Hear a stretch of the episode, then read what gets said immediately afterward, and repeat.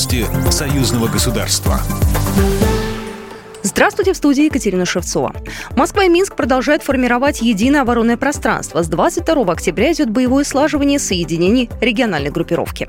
Об этом заявил министр обороны Российской Федерации Сергей Шойгу в ходе совместной коллегии Министерства обороны Беларуси и России.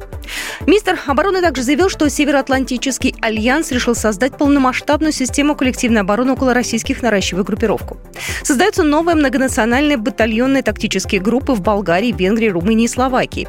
Численность группировки НАТО около российских границ с февраля текущего года выросла в два с половиной раза и теперь составляет более 30 тысяч человек, а в ближайшей перспективе может еще увеличиться. Альянс намерен перейти от сдерживания России путем передового присутствия к созданию полномасштабной системы коллективной обороны на восточном фланге вблизи наших границ, заявил глава Минобороны Российской Федерации. Отметив, что в Восточной и Центральной Европе, а также в Балтийских странах развернуты формирование вооруженных сил вне региональных государств НАТО. Беларуси известно о планах по возможному вводу на территорию страны воинских контингентов со стороны Польши. Об этом заявил председатель Комитета госбезопасности Иван Тертель в Могилеве на встрече с представителями трудовых коллективов.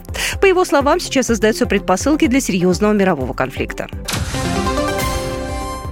Российский образовательный центр «Сириус» может стать площадкой для развития детей из Беларуси.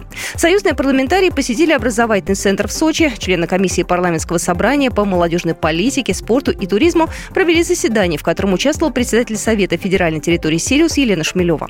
Говорили о возможностях проведения мероприятий для молодежи союзного государства, о поддержке одаренных детей и развитии у них интереса к научно-технической и инновационной деятельности. Артем Туров, председатель комиссии парламентского собрания Союза Беларуси России по молодежной политике, спорту и туризму. И Сириус, как уникальная площадка, научная лаборатория дает такую возможность для детей России. И сегодня нам обсудить вопросы, то, что какие совместные проекты могут быть реализованы для того, чтобы площадка в том числе э, стала э, родной и для белорусских детей.